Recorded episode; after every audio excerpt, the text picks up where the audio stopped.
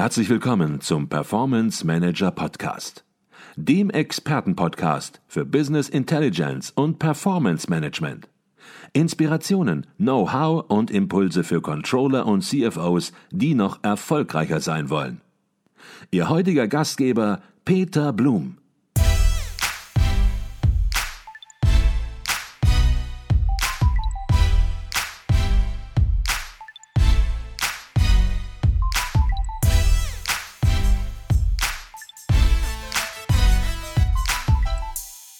Herzlich willkommen im Performance Manager Podcast. Mein Name ist Peter Blum. Wie sich das Controlling von Kultur- und Freizeiteinrichtungen im Vergleich zu Industriebetrieben oder Dienstleistungsunternehmen unterscheidet, darüber möchte ich mich heute mit Dr. Klaus Berding unterhalten. Er ist kaufmännischer Geschäftsführer des Deutschen Fußballmuseums in Dortmund als Erlebniswelt für das Kulturgut des deutschen Fußballs ist das Museum Ausflugsziel für Familien, Event-Location und außerschulischer Lernort in einem. Mit jährlich mehr als sage und schreibe 200.000 Besuchern ist das Deutsche Fußballmuseum eine der meistbesuchten und nicht zuletzt wirtschaftlich erfolgreichsten Kultur- und Freizeiteinrichtungen in Nordrhein-Westfalen. Doch zunächst mal herzlich willkommen bei uns im Podcast Dr. Klaus Berding. Ja, vielen Dank für die, diese tollen Worte, die Sie dort gefunden haben. Ich freue mich, hier zu sein. Schöne Grüße aus Dortmund. Ähm, ja, ich bin gespannt auf den Austausch. Ich auch. Das wird ein ganz spannender Podcast, weil wir hier natürlich gleich zwei Themen haben, sozusagen. Auf der einen Seite sprechen wir über das Controlling im Deutschen Fußballmuseum. Auf der anderen Seite ja, sprechen wir natürlich über das Deutsche Fußballmuseum selbst. Und nicht zuletzt fangen wir natürlich bei Ihnen an, denn man wird sicherlich nicht zum Geschäftsführer, zum kaufmännischen Geschäftsführer eines Fußballmuseums geboren. Auf der anderen Seite vermute ich bei Ihnen eine gewisse Affinität zum Fußball, zumal Sie schon seit einiger Zeit in Dortmund leben, arbeiten und ja, die Stadt nicht ganz unbekannt ist für Fußball. Vielleicht können Sie ein bisschen was zu sich erzählen. Ja, vielen Dank. Ähm in der Tat, äh, Affinität ist sicherlich das Stichwort. Ähm, bei mir ist es auch so gewesen, wie ja, bei vielen Beteiligten, die auch im Sportbereich äh, wirken, dass die Affinität natürlich sehr früh entstanden ist. Als kleiner Junge ähm, stand ich viele Zeit und viele Stunden auf dem Fußballfeld, ähm, bis zum, vom Kindergarten bis zum Studium. Ähm, und da hat mich im Prinzip schon dieses, äh, ja, dieses Virus erfasst. Und ähm, ja, dann ging es ähm, ins, zum Studium nach, in die Fußballhauptstadt, äh, nach Dortmund. Ähm, und ähm, ja, hatte dann äh, die Gelegenheit im Studium nach meinem Vordiplom ein äh, Praktikum äh, bei Borussia Dortmund zu machen im Bereich Investor Relations. Ähm, auch sehr spannend als einziger börsennotierter Verein ähm, konnte ich dort mitwirken, die Bilanzpressekonferenz und die Hauptversammlung vorzubereiten.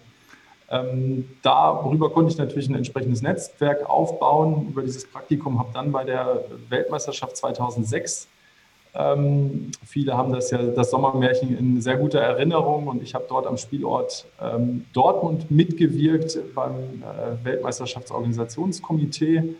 Ähm, wir haben dort äh, im Prinzip alles um die Presse- und Medienaktivitäten ähm, hier vor Ort gemanagt ähm, mit meinem Kollegen zusammen. Und darüber hinaus im Prinzip war es dann so, dass ich ähm, in Dortmund dann die Gelegenheit hatte, ähm, zum, zum Controlling in Non-Profit-Organisationen zu promovieren, ähm, speziell hier im Bereich Sportverbände. Und äh, ja, dann war ich, stand, stand ich kurz vorm Ende meines äh, Studiums beziehungsweise vor meiner Promotion und habe dann die Gelegenheit erhalten, den kaufmännischen Bereich in dieser neuen Projektgesellschaft Deutsches Fußballmuseum aufzubauen am Anfang Bau bis sozusagen dem Betrieb konnte ich äh, dieses außergewöhnliche Projekt dann begleiten. Und ähm, dann hat sich hinterher sozusagen dann die Gelegenheit für mich ergeben, dann in die Geschäftsführung hier aufzusteigen. Mhm. Ich habe verstanden, das Thema Controlling auf der einen Seite und Sport auf der anderen Seite, das haben Sie schon seit längerer Zeit verbunden. Sie haben gesagt, Sie haben promoviert. Das haben Sie bei einem Bekannten in gewisser Weise gemacht, bei uns im Podcast, der auch schon hier war, nämlich Professor Hoffjan, der ja einen Lehrstuhl für Controlling in Dortmund innehat und das Dissertationsthema wenn ich das richtig weiß, das war bei Ihnen Controlling in Sportverbänden mit einem Fragezeichen am hinteren Ende. Habe ich das so richtig wiedergegeben, dass das Fragezeichen bei der Dissertation im Titel steht?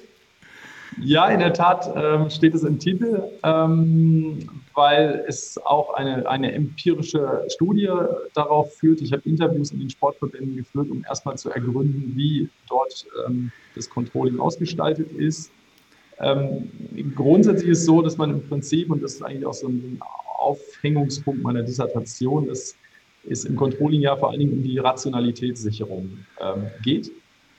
Und in den Verbänden ist sicherlich ganz besonders wichtig, ähm, dass es vor allen Dingen auch um das Thema Legitimität geht. Also heißt, wir haben hier nicht nur eine hauptamtliche Führung, wir haben auch eine ehrenamtliche Führung, die letztlich auch die Strategie vorgibt und die letztlich auch mitzunehmen, auch aus dem Hauptamt heraus, ist sicherlich eine ganz große Aufgabenstellung und macht es sehr, sehr besonders auch äh, in den gesamten Managementanforderungen. Und äh, man sieht ja auch letztlich, ähm, ja, in der Sportverbandswelt, national wie auch international, wie schwierig ähm, dieser Bereich zu führen ist und was so in Richtung äh, Compliance in den letzten Jahren ähm, so passiert ist. Mhm.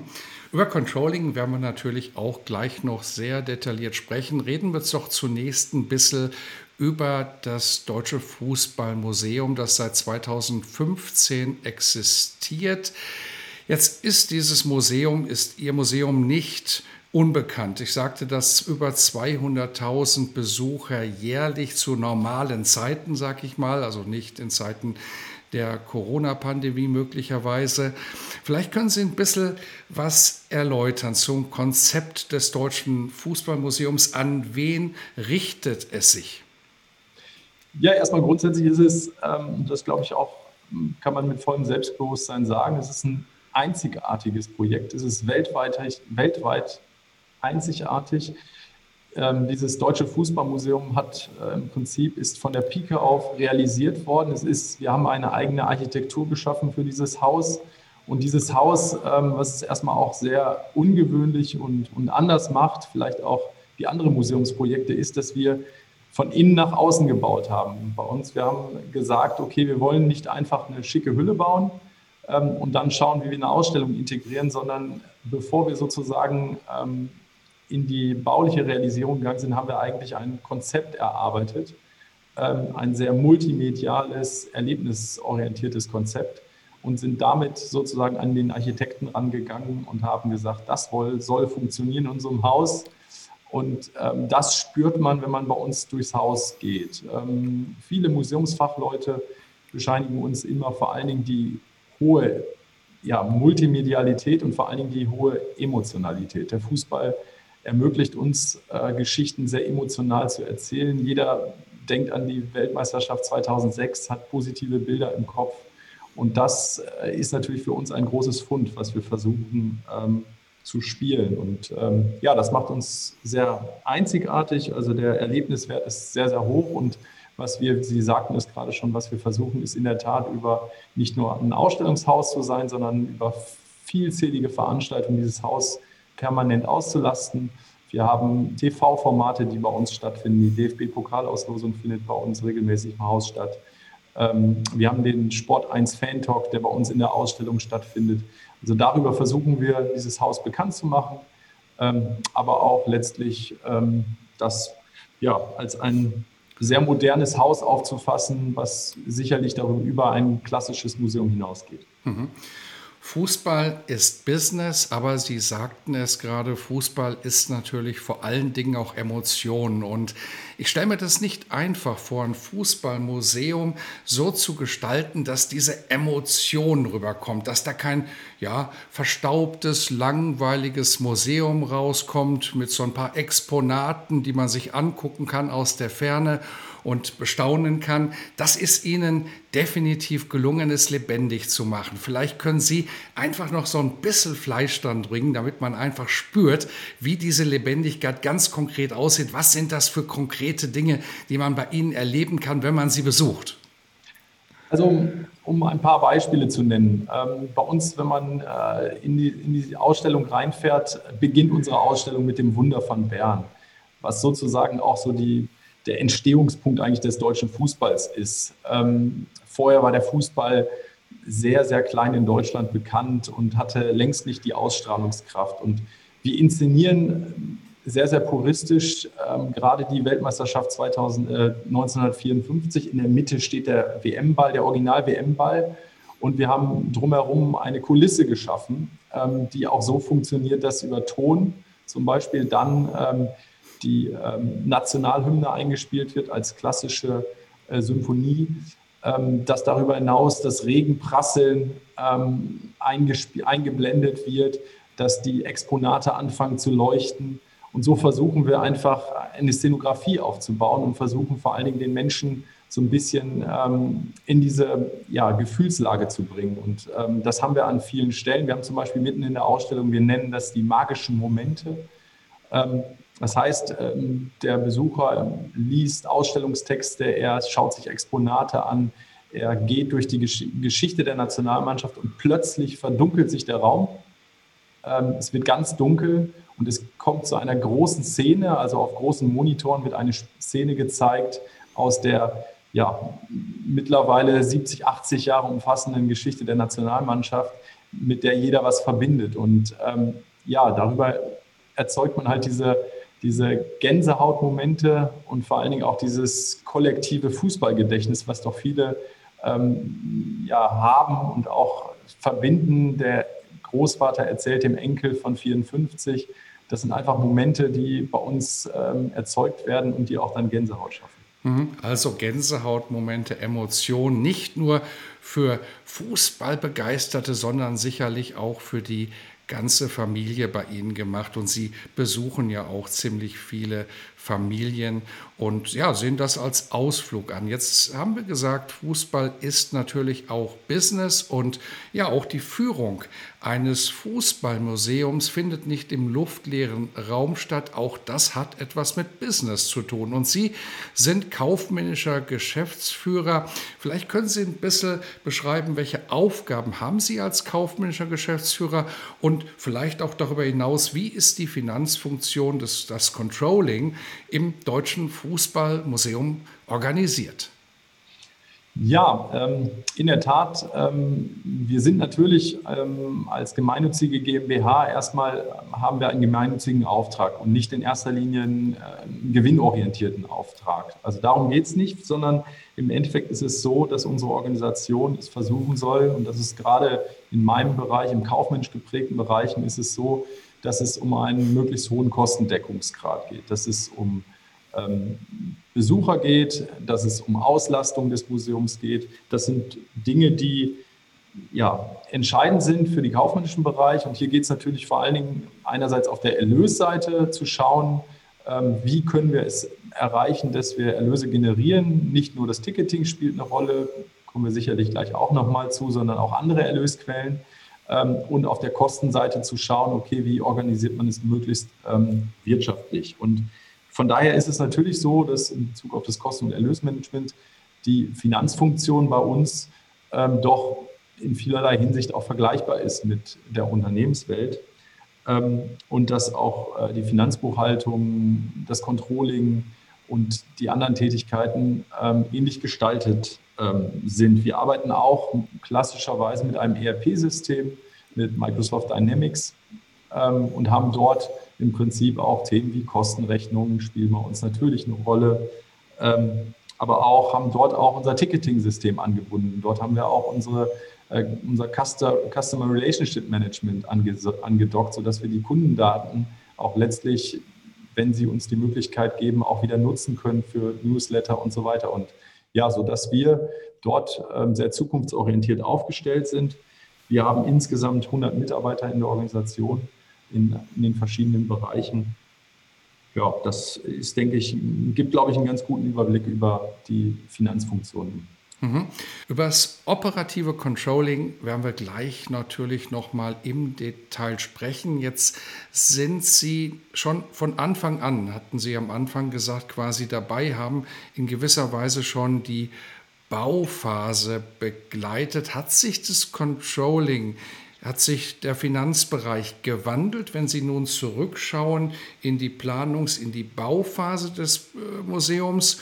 Oder waren da gewisse Dinge schon immer gleich? Das hat sich ziemlich, ziemlich gewandelt, muss man sagen. Also erstmal natürlich von der Mitarbeiteranzahl äh, war es anfänglich so, dass wir ja, zehn Mitarbeiter waren, als ich angefangen bin hier, ähm, den kaufmännischen Bereich aufzubauen. Und es drehte sich ganz am Anfang. Äh, das Deutsche Fußballmuseum wurde mit einem Investitionsbudget von 40 Millionen Euro realisiert, zum Teil auch aus öffentlichen Fördergeldern. Ähm, und am Anfang stand natürlich die Herkulesaufgabe an, äh, dieses Museum baulich zu realisieren. Äh, ich sagte es ja gerade schon, wir haben von innen nach außen gebaut.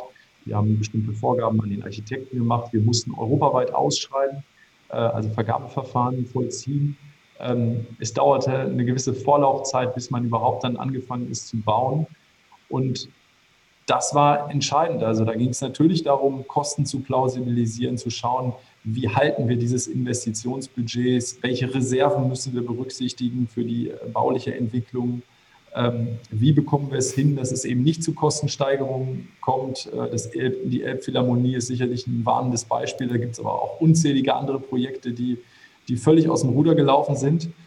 Ähm, und da sind wir auch sehr stolz drauf, dass uns, uns das ähm, nicht passiert ist. Aber das war harte Arbeit, indem wir halt in der Tat mit den Planungsbüros und auch hinterher mit den bauausführenden Firmen sehr hart um, das, um die Budgets gerungen haben und letztlich, ähm, ja, es war kein einfacher Prozess. Durch die öffentlichen Ausschreibungen ist es so gewesen, dass wir sogar ähm, drei Insolvenzen in der Bauphase erlitten haben. Unser Rohbau ist in die Insolvenz gegangen. Ähm, ja, und das sind sehr operative Aufgabenstellungen, die sich dann auch im, im Controlling ergeben. Ähm, Im Endeffekt ist es in der heißen ba Bauphase so gewesen, dass man wirklich äh, täglich auf der Baustelle gewesen ist und versucht hat, den, die Prozesse voranzutreiben, Freigaben zu erteilen, Nachträge zu beauftragen und zum Teil auch Nachträge abzuweisen. Ähm, das ist insbesondere dieses Nachtragsmanagement hat da eine ganz, ganz große Rolle gespielt. Mhm. Das heißt, gerade natürlich in der Bauphase, in der Planungsphase, hat das Investitionscontrolling in gewisser Weise eine massive Rolle gespielt, in der operativsten Form, wie man es sich vorstellen kann. Sie sagten gerade, Sie waren auf der Baustelle, haben dort die Prozesse begleitet und dann kam der große Moment 2015. Das ist sicherlich dann ein besonderer Moment auch für Sie gewesen. Das Museum wird eröffnet, die ersten Besucher kommen, es kommen Einnahmequellen natürlich äh, dadurch auch. Dadurch verändert sich natürlich das Controlling. Was sind das für Kennzahlen, die Sie heute insbesondere messen, wenn Sie im Controlling darüber nachdenken? Genau, natürlich haben wir parallel in der Bauphase ähm, haben wir betriebliche Überlegungen angestellt. Wir haben ein Betriebskonzept erarbeitet, schon weit vor der Eröffnung was dann auch die Grundlage war, um im Prinzip die betrieblichen Prozesse langsam aufzubauen. Auch das ERP-System haben wir weit vor Eröffnung schon an den Start gebracht. Es war halt so angelegt, dass man es dann stufenweise ergänzen konnte mit den Modulen Ticketing beispielsweise und anderen äh, Prozessen, die dann für den Betrieb einfach extrem ähm, wichtig sind.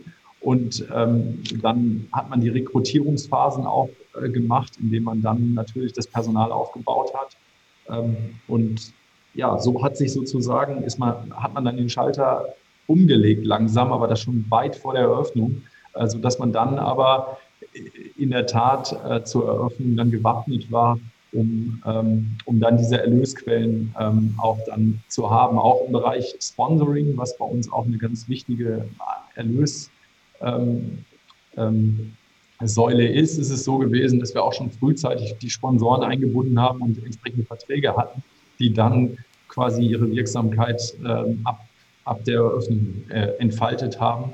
Und das waren ähm, ja sicherlich ja, Dinge, die im Endeffekt gut vorbereitet werden mussten und dann im Betrieb dann äh, auf die Probe gestellt worden sind. Natürlich gab es dort auch, auch das ein oder andere Problem, ähm, wenn man plötzlich sozusagen ähm, ja auch im Controlling, erstens hat man dann das Problem in der Zeit 2015, dass ähm, man rauskommt aus dem Investitionscontrolling, dann ist es so, dass dieses Gebäude komplett in die Bilanz geht.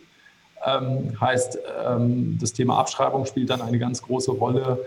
Ähm, wie erfolgt das ähm, und wie wird dieses, An dieses, dieses große, diese große Anlage dann eingeführt in die Bilanz? Und ähm, ja, das waren halt alles Abstimmungsprozesse, die parallel liefen in Verbindung mit den Erlösen, die dann neu dazugekommen sind.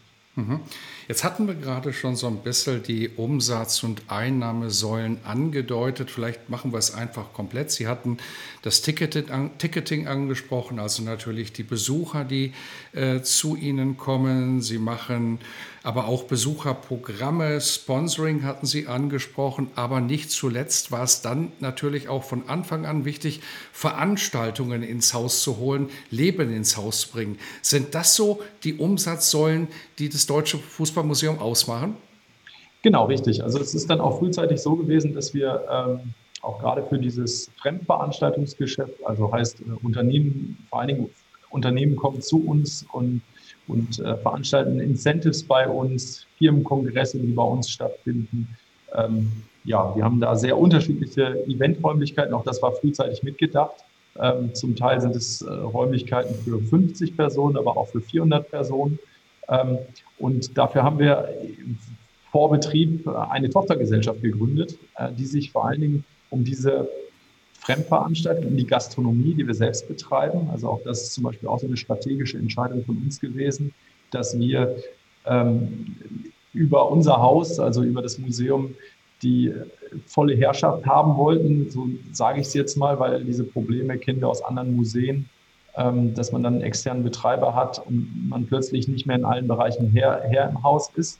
Und wir haben im Prinzip das auch zusammen mitgedacht und hatten, haben darüber, über diese Tochtergesellschaft, ähm, gewerbliche Einnahmeströme generiert, auch dann über Pachtverträge.